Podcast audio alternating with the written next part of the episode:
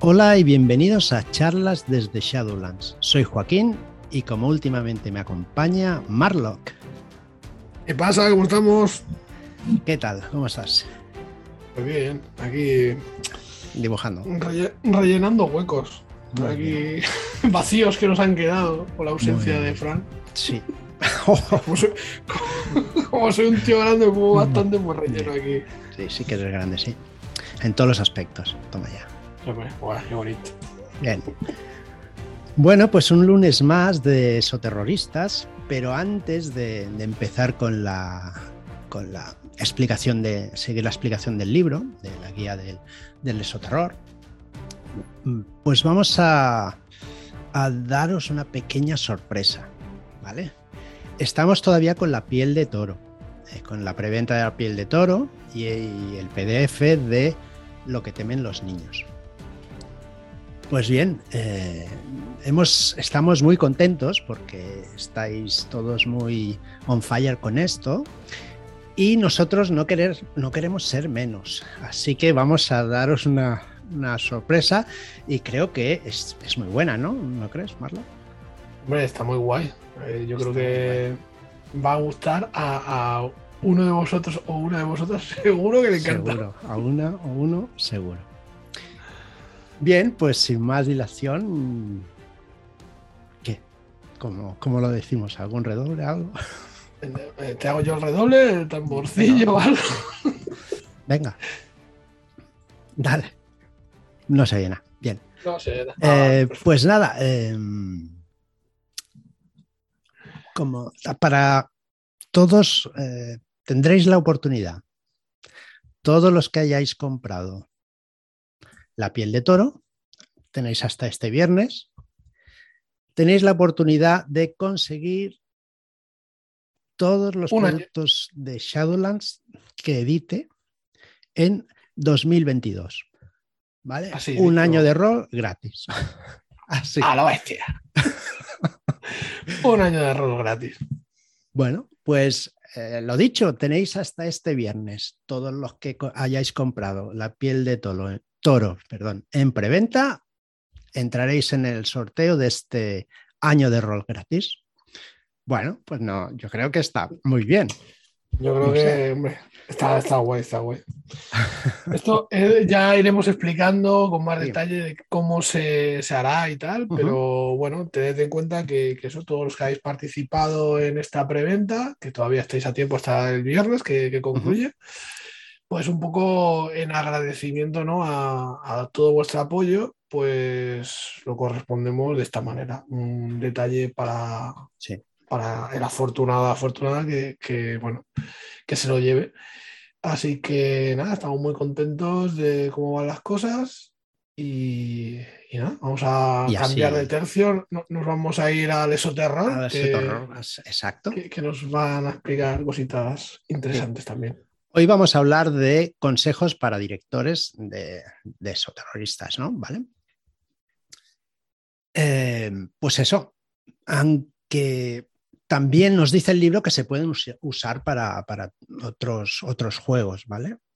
Eh, los jugadores no tienen por qué apagar la aplicación, no hay problemas que, o sea, que pueden escuchar este podcast, los, los eh, perdón, eh, los jugadores, no es solo para los directores, porque conocer este tipo de ayudas, pues también les viene bien, ¿vale? Y así en el momento que estén preparados para dirigir, pues también podrán tirar de ellas. Eh, empezaremos por construir escenarios. Eh, muchos de los directores de juego se centran en la historia y se acostumbran a, que, a juegos que establecen un entorno y un conjunto de personajes y luego dejan que los personajes jugadores interactúen entre ellos para determinar la narración. ¿vale? El libro nos dice que estas partidas tienen ventaja porque son más fáciles de dirigir. ¿Estás de acuerdo, Marlo? Tú que eres director. Bueno, eh, a mí me parece que cuando plantas, eh, digamos, un escenario y dejas que los jugadores interaccionen con él y, y bueno, se establecen también, si, si, si tienen personajes que, que, tienen vínculos y tal, y, y, interactúan entre ellos, yo creo que, también hace que la mesa pues se, asiente, ¿no? Y, tú como espectador en ese momento, como director de juego, vas viendo cómo, está el percal, también pues te, te, vas dando cuenta de los intereses que tienen y, te ayuda a, planificar o, o siguientes, o sea, próximas escenas para que queden más del estilo que, pueda gustar a la mesa. Entonces, sí, yo creo que sí, un poco. Vale, pues el libro nos dice que después de establecer una trama inicial, se puede dejar desarrollar historias nuevas a partir de las antiguas, que es más o menos lo que decías tú, ¿no? Se puede buscar material mirando el diagrama de relaciones entre personajes, no jugadores principales, y proponer un nuevo conflicto que se base en lo ocurrido con anterioridad. O sea que es lo que más o menos decías tú, ¿no? En, ese sentido, a mí, por ejemplo, algo que me funciona o que pienso que, que funciona bastante bien es eh, a la hora de, seguir para adelante a ver qué pasa, ¿no? Lo, típico que se comenta en muchos manuales, ¿no? Tú juegas a ver qué ocurre. Y, ocurre que muchas veces, pues metemos eh, jugando, ¿no? Pues se cometen errores pero el juego no se detiene. O sea, esos errores quedan ahí y hay consecuencias. Pues a lo mejor en esos terroristas una de las formas más sencillas de ver esto es cuando los jugadores consiguen derrotar al malo, pero eh, pues a lo mejor eh, han levantado demasiado eh, miedo ¿no? en, la, en, la zona y, y, se genera pues que el esoterror o lo que sea que la amenaza, terrorista, pues no se pueda controlar y haya que avisar las FES, ¿no? Por ejemplo. Es, un ejemplo de continuidad, ¿no? De, aprovechar la, situación, ¿no? las consecuencias de, los jugadores, ¿no? Y, continuar, pues, otra partida con, esta vez con las FES, por ejemplo, ¿no? Entonces, eh, yo creo que eso está guay y te lo juegues con ese terror o lo juegues con cualquier otro juego, siempre las consecuencias están guay, ¿sabes? Porque hacen que el mundo sea más creíble, ¿no? Tú eh, te metes a amenazar al hijo de un mafioso porque tal, pues a lo mejor la próxima partida que es en la misma ciudad y que no tiene nada que ver con, la trama de los mafiosos, aparece el mafioso buscando rendirte cuentas, ¿no? Entonces, no sé, yo creo que siempre es interesante que, haya consecuencias. De hecho, yo lo recomiendo mucho que, las acciones de los jugadores tienen que tener peso en la historia. Exacto. Sí, porque al final son ellos los que juegan, evidentemente. Mm. Claro, y, que decidan. Lo y sus acciones pues son, lo que les gusta hacer. Básicamente es eso. Mm, sí. sí, pero que, siempre ya sabemos que es muy fácil que te vienes arriba, ¿no? como, eh, sí, claro a colación de esto, el otro día estuve hablando con un director de juego. Me sabe mal no decir nombres, pero para no dar pistas a los jugadores, eh, no diré el nombre, él ya sabe quién es. Y estuve hablando y me estuvo explicando su, partida porque está dirigiendo y los jugadores hicieron una cosa, se salieron del, del carril, dijéramos, y vieron una cosa que él había propuesto, así por dar un poquito de color y siguieron a, esa cosa. Y entonces está dirigiendo eh, Historias del Velo. Y, está dando muchas pistas, ¿eh? No, no, dicho, solo, la, solo la, pista es Historias del Velo, ya está. No diré ni el capítulo, fíjate. Y lo que hizo fue, con eso que habían visto, que era un, toque de color que le había dado el, el director, enganchó a la siguiente, a la siguiente aventura de Historias del Velo con eso. Historias de más allá del velo, ¿eh? Sí, sí, sí, perdona. Historias de más allá del velo, sí, exacto. Ostras, y me estuvo explicando todo cómo lo hizo y tal, y dices, ostras, muy bien, muy bien. me pareció estupendo como... Pero yo creo que igual necesitas muchas tablas, ¿no? O por lo menos un, un poquito de tablas de dirección. Pues yo creo que es más bien eh, tener la, no diré la, seguridad, ¿no? Pero, pero que no pasa nada, ¿sabes? El, pensar en, vamos a ver a dónde nos lleva, ¿sabes? Por curiosidad, a ver qué, a dónde conduce todo esto, ¿sabes? Es que si lo haces de forma lógica, ¿sabes? Si, si lo que estás jugando lo llevas de forma lógica, pues no sé, es una sucesión de acontecimientos que a lo mejor deriva en la muerte de los jugadores, ¿sabes? Porque es que a lo mejor, eh, no, claro, es que malos soy los pero bueno, Qué malo, yo, yo, yo, yo. No, yo no los llevo allí, o sea, se van ellos solitos. Se han ido ellos solos, sí, en verdad, sí. Exacto, o sea, pero bueno, que, que, no sé. Yo es que sí que lo veo guay. A mí como jugador, sobre todo, me, me gusta que, bueno, que lo, lo que sea lo que decida, o sea, sea bueno, sea malo, si lo he decidido yo, pues nada, tío, apechugo con lo que, con lo que sea. A mí me parece interesante que, que los jugadores puedan, pues eso, eh, llegado un momento, pues decidir ayudar a uno y no ayudar a otro y eso tenga peso en la historia. Y bueno, supongo que habrá cosas mucho más concretas. En... Bueno, pues sigo con, con la explicación del, de, del libro. Vamos a ver. En estación base se muestra cómo construir una serie usando esta ambientación. ambientación. Es fácil para las directoras y directores y atrae mucho a los jugadores motivados por sus propios objetivos. Los jugadores más narrativos prefieren la libertad de las tramas concebidas para ellos y el mundo que lo rodea eh, de psicología de sus, de sus personajes. ¿vale?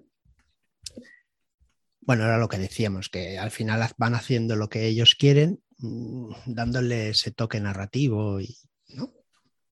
Bueno, es que la decisión eh, se basa mucho en los jugadores, entiendo, que es un escenario en el que eh, los protagonistas son los jugadores y esto aquí yo creo que hay que decir que es algo que funciona muy bien con jugadores proactivos. Porque si tienes una mesa de juego en la que no todo el mundo es partícipe, ¿sabes? O tiene la misma eh, pues eso, inquietudes y tal, y porque hay gente que le gusta más, pues que le planteen el escenario concreto, que se resuelva, ¿sabes? Y, no son muy dados a interactuar entre ellos, a lo mejor, o, son más cortados, o no sé. Entonces, eh, ahí si son más parados, puede ser un escenario que se complica un poco, porque tienes que ir estirando de alguna manera de, de ellos para que actúen. Pero si no, si son gente así proactiva y tal, yo creo que es un escenario genial. Eso sí. Para, desarrollar. Mm. Eso Terroristas es un juego de, dinámica episódica. Para dar descanso a los jugadores del entorno interactivo. Los, e, los, episodios autoconclusivos evita que se sientan abrumados por acumulación de detalles de la trama o de amenazas potenciales para su bienestar. Los agentes se lanzan hacia una situación terrible, averiguan qué sucede, resuelven y vuelven a casa. En cada episodio más o menos debería ser esto. Eh, puedes añadir algún villano que ataque al frente civil, así los personajes no tienen que preocuparse por ser el objetivo principal siempre, ¿no? de la ira de los peligrosos enemigos más o menos dices, bueno, pues estamos aquí a salvo y vemos cómo se van cargando a los civiles, pero tendrán que ir después a salvarlos, ¿no? Eh, la desventaja del, del, episodio, del estilo episódico, es que todo recae sobre el director de juego. Inventar historias nuevas es más difícil que seguir el hilo ya existente de una trama o crear a partir de relaciones. ¿Tú crees que es así? Bueno, yo creo que es, es más exigente a la hora de, sí, desarrollar esas historias, porque si, si partimos de que mm, si son personajes pregenerados y hay una historia de fondo, no necesariamente tiene que ser más complicado, porque si tú tienes un escenario de campaña más o menos eh, hilado, ¿no? Y sabes quiénes son los antagonistas y tienes más o menos sus intenciones, o sea, su diario, por así decir, ¿no? Su, qué, van a, qué pretenden conseguir, qué, su itinerario de maldades, ¿no? Pues puedes ir jugando, no sé, bastante bien, porque conoces a, conoces a los personajes y conoces a los, a los antagonistas. El problema viene, creo yo, o se complica más, se riza el rizo, cuando tienes a jugadores que se hacen los personajes, que te empiezan a introducir eh, historias con relaciones y tal. Ahí yo creo que sería, pero de todas maneras es verdad que en estación base se hace así. O sea que, bueno. Claro. En estación base estás dentro de una especie de, un pueblo, ¿no? Dijéramos. Y ahí sí que cada tienes, necesitas que cada lugar tenga su. Nosotros es verdad que, hemos, hemos jugado a historias más allá del velo, por ejemplo, pero me gustaría jugar una estación base, ¿sabes? Jugar una partida, bueno, una partida, una serie de partidas en un entorno concreto, así ubicado en una localización y desarrollando los penejotas y tal. Yo creo que tiene que ser divertido, pero sí es verdad que mirándolas un poco... Sí, básicamente... Eh, parece exigente para el director, o sea, parece una cosa... Yo creo que sí. Hombre, pensando en una serie de televisión que sería Haven, por ejemplo, es un pueblecito donde hay un par de, me parece que llega la chica del FBI y hay el sheriff y van resolviendo cosas súper extrañas. O sea que es bien, bien eso, terrorismo total. Y es en cada episodio ocurre una desgracia, van, lo limpian y venga, a por otra. Y son cosas súper extrañas. O sea que es perfecto. La verdad es que, por ejemplo, en Zona Blanche, que es una serie que no sé, creo que hay dos temporadas eh, Zona Blanca, creo que la tradujeron, está en Netflix. Es una serie que a mí personalmente me ha parecido que está muy chula.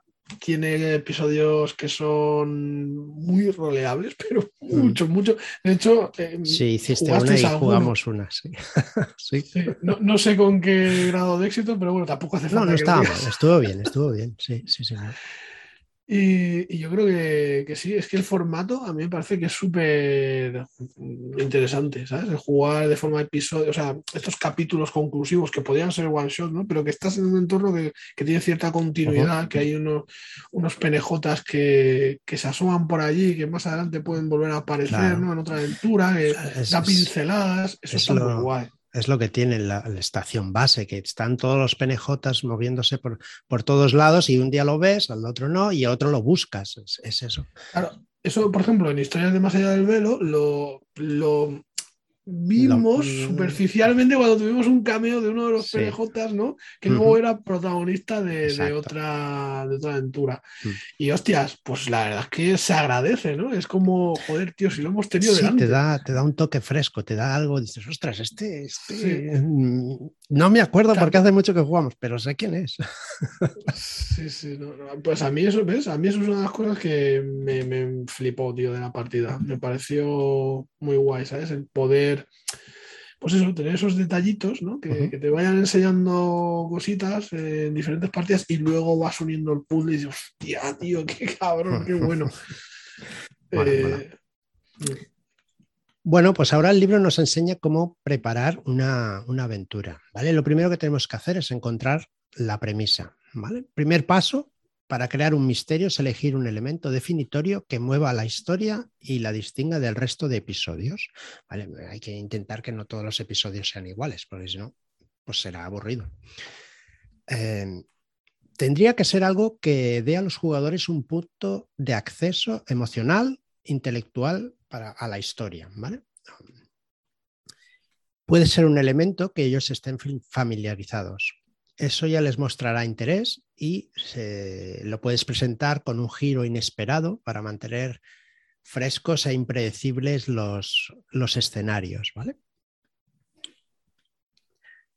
Mm, nos, nos, dice el libro que busquemos en titulares historias que contengan elementos terroríficos, en los periódicos, entiende, ¿no? Elementos terroríficos, surrealistas o absurdos, también nos dicen. Eso, eh, terrorista. Han sacado, han sacado alguna vez, eh, grupo de Telegram, han sacado algún. Sí, pues eh, no sé de dónde, dónde era, de Pensilvania, no me acuerdo, pero había un diario por ahí que iban sacando, que era real el diario, noticias que aparecían y, eran, vamos, no es eso terrorismo, eso, tío. Exacto, sí, señor, es verdad. Pues eh, eh, el libro de Soterroristas dice que se basa muchas de sus historias en destripar este tipo de, titulares, ¿vale? Mm, también nos dice que mezclemos capítulos de hechos muy conocidos con otros que no lo sean. ¿vale? Puedes buscar noticias en Google con palabras clave, esto le gusta mucho a esos terroristas, como extraño, sobrenatural, paranormal, surrealista, forteano y fantasma. Orteano, hostia, no lo había escuchado. Pues también. Em, buscando, pues así, nos saldrán titulares. No hace falta que veamos la noticia. La noticia ya nos la, nos la creamos nosotros, ¿no? Pero con solo el titular ya tenemos media aventura hecha. También nos insta a no solo presentar una historia, hay que buscar elementos que hagan enfadar o que puedan afectar a los jugadores. Esto hay que ir con cuidado aquí. ¿eh? Siempre habrá que hablar, hablar de, de, los límites antes de la partida. Y no es necesario ser solamente visceral como con desmembramientos. Se puede hacer con temor filosófico o intelectual más psicológico, ¿no? Tú quieres dañar ahí de forma permanente la psique de, Muy bien, muy bien. Menos mal que yo no dirijo, sino, uy, qué, qué miedo. qué miedo para mí. Qué bien para los psicólogos, ¿no? Exacto. bueno, decir que esto lo pone en el libro, yo no me invento nada. Ay, ay. Bien. Así me quito las. ¿no? Y cargo de responsabilidad. Esto, no lo, esto no es que lo diga yo, es que lo pone aquí. esto lo pone aquí, yo solo lo leo, ya está. Bien. Como, como un máster que, tenía que dice, no, si, si yo no, o sea, no, no, he hecho nada, o sea, esto es que sale en la aventura y, bueno, si pues sale, todos, pero cabrón, ¿quién elige la aventura? es que aquí no hay ningún sacerdote ni nada para curarse ni nada. Bueno, perdón, que me, digo, me voy por los Fue como el chiste del TPK, ¿no? no hemos muerto todos en el TPK. Ya no, no, me ha quedado el director de juego. Bueno, perdón. Eh, vale, seguimos. Una vez que hemos, sí, porque estamos desvariando. Hemos encontrado la, premisa, vale, pues ahora hay que desarrollar el trasfondo. ¿vale? El, trasfondo son los sucesos, sucesos antecedentes la cadena de acontecimientos que explican lo ocurrido antes de la llegada de los personajes jugadores. ¿vale? Lo normal es que una célula esoterrorista planea y empieza a ejecutar un proyecto malvado. Algunos hechos han llamado la atención de la Ordo, que enviará a sus agentes a investigar. ¿vale? Hay que crear un detonante de la investigación y la conspiración siniestra. Si os acordáis, eh, sigue la estructura de, escenarios del manual básico. O sea que la estructura está muy marcada en las aventuras de esos terroristas. Eh, puede ser que el plan esté a, medias y se pueda detener, o que ya esté acabado y hay que resolver el suceso de alguna manera. Hay que hacer la trama en dos direcciones. Primero, imaginar lo ocurrido y luego moverte hacia atrás e imaginar cómo reconstruyen los hechos los investigadores a partir de un rastro de pistas. Bueno, tú que eres, también haces aventuras y muy buenas, ¿lo haces así? La verdad es que no tengo una metodología, yo soy bastante amateur en ese sentido. No, yo, yo parto de una idea que... Bueno, tiene otro nombre, no amateur. Vale. Eh, no, no sé, yo, yo, parto de otro, o sea, de una idea de un, que tengo que quiero desarrollar y, parto de ahí y luego voy estirando, o sea, haciendo preguntas por qué, cómo, tal. y, bueno, puede ser que sea del caso, ¿no? creo que hice una que era esta, una historia de, piratas, ¿no? Que, que había que era también es una investigación, hay un suceso, ¿no? Hay que investigarlo y tal. Y, creo que sí, que más o menos iba, o sea, plantear la escena y luego eh, intentaba hacer preguntas para ver cómo, cómo se podía responder todo eso, ¿no? Y no sé, más o menos sí que lo, hice así. Pero pues más o menos. Un mal ejemplo para esto. Pues más o menos es lo que hace el libro también. ¿eh? porque en la siguiente, en la siguiente apartado nos dice qué ha ocurrido aquí. Hay que repasar el proceso de los malhechores para lograr su objetivo. En un asesinato necesitará tener acceso a la víctima, superar sus defensas y actuar, aparte eh, de escapar sin ser detectados. En un robo necesitará tener acceso al objeto, superar la seguridad y escapar sin ser detectados también. Pero también es que hay más preguntas, por ejemplo. Sí, eh, pero. Eh, ¿Qué motivación? Sí, sí. Ah, la motivación, bueno. Claro. Eso ya es la premisa, ¿no? Dijéramos. Claro, pero ¿por qué lo hace? Porque es importante el por qué, el cómo, el cuándo, el dónde. O sea, todas, es que todas estas preguntas, ¿sabes? Y, luego el volver a preguntarte, cada vez que, que, das un paso en una dirección, volver a preguntar cómo se escapa. Mm, claro. ¿Por dónde? claro, porque los investigadores tienen que pasar por allí y si se ha dejado pistas, si el tal, pues esto Exacto. es básicamente lo que nos está. Luego, luego también una cosa interesante es el tema de las pistas. O sea, que es una cosa que a lo mejor, o sea, en mi opinión, ¿eh? no sé muy bien. Pero yo, por ejemplo, cuando a mí que aparezcan pistas que se dejan en la escena del crimen, sobre todo en esos terroristas que tienen la posibilidad de encontrarlas sí o sí, eh, está muy bien el tema de controlar o sea, cuánto tiempo se tarda en decodificar esa pista. Por ejemplo, imagínate que encuentras una serie de huellas dactilares y hay que analizarlas y buscar un patrón en la base de datos. Pues Claro, eh, eso se está haciendo, ¿no? Pero el tiempo sigue. De cinco minutos, claro. Mm. Claro, y va a llevar su tiempo. Pues eso es algo que, en un momento dado te hacen una llamada y dicen, mira, hay tantas coincidencias. Perfecto. Pero en ese momento no lo sabes. O sea, tú tienes las huellas. Al cabo de dos horas, por ejemplo. Mm. Cuando sea. Entonces, ese tiempo es interesante tener eh, pues, todas estas cosas presentes para poder hacer una investigación y que si el tiempo apremia, pues oye, a lo mejor esas dos horas es que sí, o sea, llegas tarde. Sí, sí, exacto. ¿sabes? Entonces sí es interesante tener presente este tipo de cosas con, con las pruebas que puedan aparecer, que puedan aparecer. en mi opinión, ¿eh? no sé. Bueno, en, principio estamos comentando cómo, eh, cómo se hace para crear la aventura, ¿vale? Lo del tiempo, pues supongo que también tendrás que ir anotándotelo, pero en principio nos dice que en cada una de estas etapas los culpables pueden haber dejado pistas o rastros físicos para que los investigadores los puedan seguir. Cada escena del crimen revela algo y acerca más al equipo a los culpables. Hay que ir anotando las pistas y marca y marcar muy bien las que sean clave para que se puedan seguir hacia la siguiente pista clave o, otros lugares importantes de, la historia, para que la historia siga en movimiento.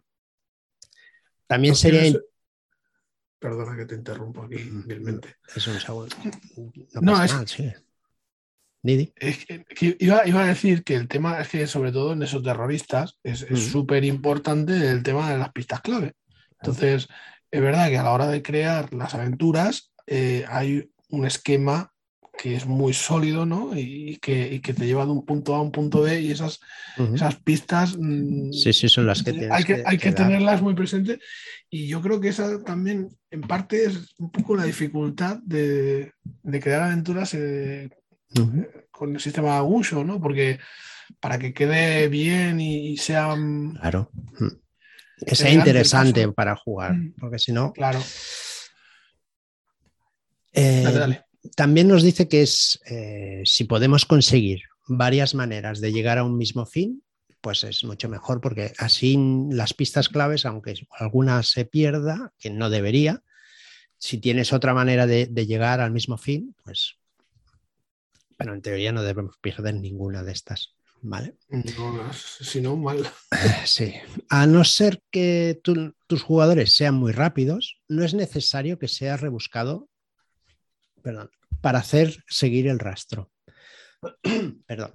Los jugadores siempre ponen de su parte a la hora de complicarse con especulaciones salvajes y centrándose en hechos intrascendentes. Eh, sí, es así. Los jugadores somos así. No, hemos puesto un micro oculto ni nada, es que no nos conocen los de. Sabemos, nos liamos nosotros solitos. No hace falta que nos compliquen demasiado. Hay, que pensar en las pistas que no están presentes en la escena del crimen. ¿Y por qué no lo están? Por ejemplo, porque el culpable es lo bastante listo para limpiar las pistas o ha ido lo suficientemente con cuidado de no dejar ninguna. Ojo, que las pistas a lo mejor lo que pretenden es llevarte la dirección equivocada y puedes encontrar pistas, pero que busquen precisamente despistarte. Ya, bueno, no sé yo, si eso es muy recomendable. Dejar pistas. No, no. No, pero que puede ser eh, en, claro, puede despistar a, cualquier tipo mundano, pero hombre, agentes de la orden no van a mm, engañar con eso. Para nada. Pero, pero pueden intentarlo y de ahí a lo mejor se puede sacar alguna pista real, ¿no? O sea, que había una intención, que, es alguien que conoce tema de huellas dactilares, a lo mejor de ahí ya el hecho de, ¿sabes? Han intentado falsificar ahí unas huellas. Sí, sí, por ejemplo. Sí, han entrado por la eh, ventana, dices, ostras, pero los cristales están hacia afuera, no hay ningún cristal dentro, por ejemplo. Muy bien, muy bien, muy bien. Bien. También nos dice que las condiciones hacen difícil la conservación. me estoy quedando sin voz de las pistas en el lugar, se puede haber perdido, destruido a la hora de entrar en, la escena también. La siguiente pregunta que debemos hacernos es ¿quién sabe qué? ¿Vale? En las escenas, que las pistas sean gracias a testimonios, hay que crear personajes no jugadores testigos o informantes, generando variedad de personalidades como con su habla e interacciones. Eh, pueden tener algún problema. Eh, no, sí, puede tener alguno por qué callarse información, ¿vale?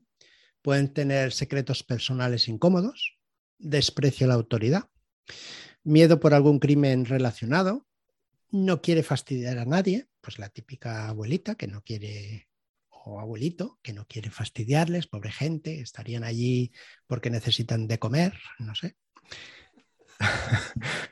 falta de tiempo, personalidad difícil, inseguridad o miedo a las represalias. ¿no? Esos son los informantes que les cuesta uno o dos tortazos dar la información. Eso es el método Joaquín, ¿no? No, es método de cualquiera. De investigador callejero, ¿no? Exacto. Venga, aquí, señora, ponga la mejilla. Ponga El de primero de investigador privado. Claro, claro. El uso creíble de las habilidades interpersonales tiene que permitir que los investigadores desatasquen la trama, aunque puede que los testigos mientan por sus razones. Detectar mentiras, mentiras tendrá que ayudarnos en estos momentos. Hay algunas mentiras que no deben ser detectadas, sobre todo si son de los conspiradores de la trama, ¿vale? Puede que estos carezcan de conciencia y no sepamos ver cómo nos están mintiendo o sencillamente que estén entrenados para engañarnos. Después de esto, deberemos fijar las escenas y los finales. Después de diseñar el rastro de pistas, repasaremos las escenas de intranquilidad y terror en las que pensaste al escoger el gancho. Sabiendo ya probablemente cómo actuarán los investigadores, puedes guiarlos hacia estas escenas. Convierte una escena climática la secuencia más terrorífica que habías pensado para darle un poquito de color y después si consiguen superarla o era prerequisito pasarla para obtener las pistas finales para unir todas las piezas. Y por último, ya, ya hemos hecho la aventura, pues nos queda encontrar vías adicionales. Ahora ya tenemos, tenemos el mapa del escenario, ¿no? Con al menos un camino para completarlo. El último paso es repasarlo todo, todo el camino, para que no haya posibles atascos o escenas demasiado dirigistas.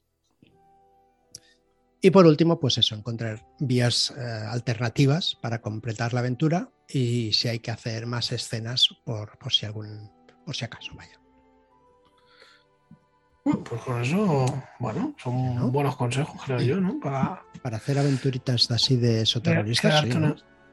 Bueno, y que puede ser yo creo que exacto, ¿no? Sí, no, no dan malos consejos, quiere decir que el tener esto presente a la hora de desarrollar una aventura, pues no está mal. A mí lo que me pasa es que cuando eh, tengo una idea, un esquema en mente ya desarrollado, como, como le vaya dando reposo, se me va, se van ocurriendo cosas nuevas y, voy utilizando el rice y al final ya se me hace una pelota bastante importante. sí, sí, sí. Así que nada, llevad a, mesa pronto vuestras ideas y a ver qué pasa. Jugad para ver qué pasa, que eso es lo, divertido. lo divertido. Bueno, pues hasta aquí eso, terroristas. Eh, muchas gracias por estar ahí, por, por seguirnos, por aconsejar a vuestros amigos que jueguen a rol. Y acordaos de la... importante. De lo importante en esta semana. Queda una semana para conseguir la preventa de la piel de toro y ser el afortunado o afortunada que consiga un año de rol gratis. Muchas gracias y hasta la próxima. Adiós.